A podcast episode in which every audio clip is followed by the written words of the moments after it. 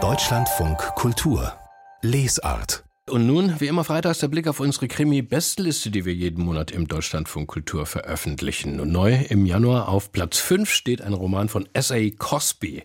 Früher hat der US-Amerikaner Horrorromane geschrieben, dann zum Krimi übergeschwenkt, mit Erfolg. Allseits wird S.A. Cosby als Vertreter des Southern Noir gefeiert. Blacktop Wasteland hieß ein erster Roman, der im Süden der USA spielt. Und auch sein neuester, Der letzte Wolf, führt dahin und in eine tief rassistische Vergangenheit. Unsere Kritikerin und Mitglied der Jury Katrin Dirksen verrät uns mehr.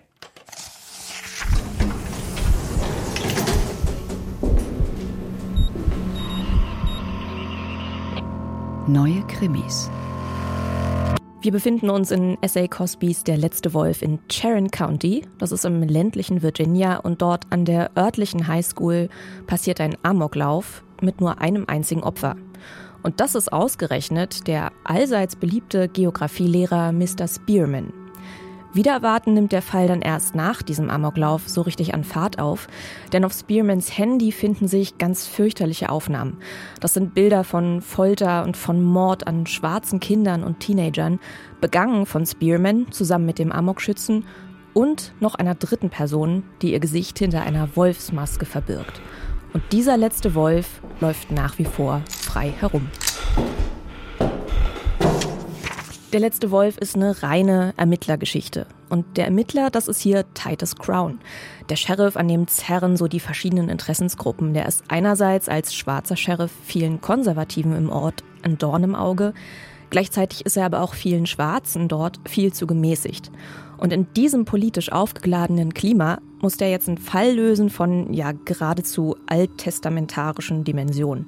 Und dafür beschwört der Autor so Bilder herauf, die kriegt man echt nicht so schnell wieder aus seinem System. Also zum Beispiel gibt es eine Szene in Der letzte Wolf, da werden Leichen vergraben unter einer Trauerweide gefunden und wir lesen da ganz genau beschrieben, wie sich diese knorrigen Wurzeln durch die Skelette winden.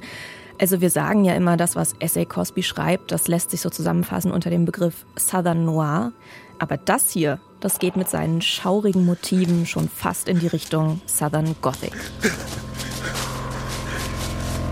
Der letzte Wolf spielt genau ein Jahr nach der Wahl Donald Trumps. Und das ist auch ganz offensichtlich ein Roman genau dieser speziellen Zeit, seit der ja Rassismus und Patriotismus nochmal mit einem ganz neuen Selbstbewusstsein zutage treten.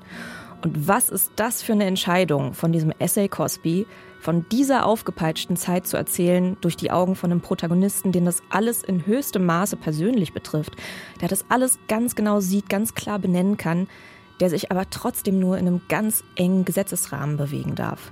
Da merkt man, dass in dieser Geschichte ganz viel Wut kanalisiert ist.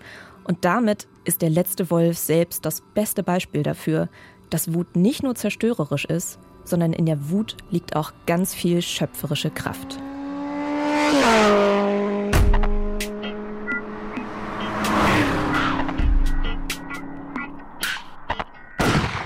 Der letzte Wolf, der neue Kriminalroman von S.A. Cosby, jetzt auf Deutsch im Ars Vivendi Verlag mit 383 Seiten für 24 Euro übersetzt von Jürgen Bürger, neu auf Platz 5 unserer aktuellen Krimi-Bestenliste. Komplett steht sie auf unserer Website und wenn Sie dazu und eventuell noch andere spezielle Krimi-Fragen haben, dann schreiben Sie einfach an diese Adresse krimi.deutschlandradio.de.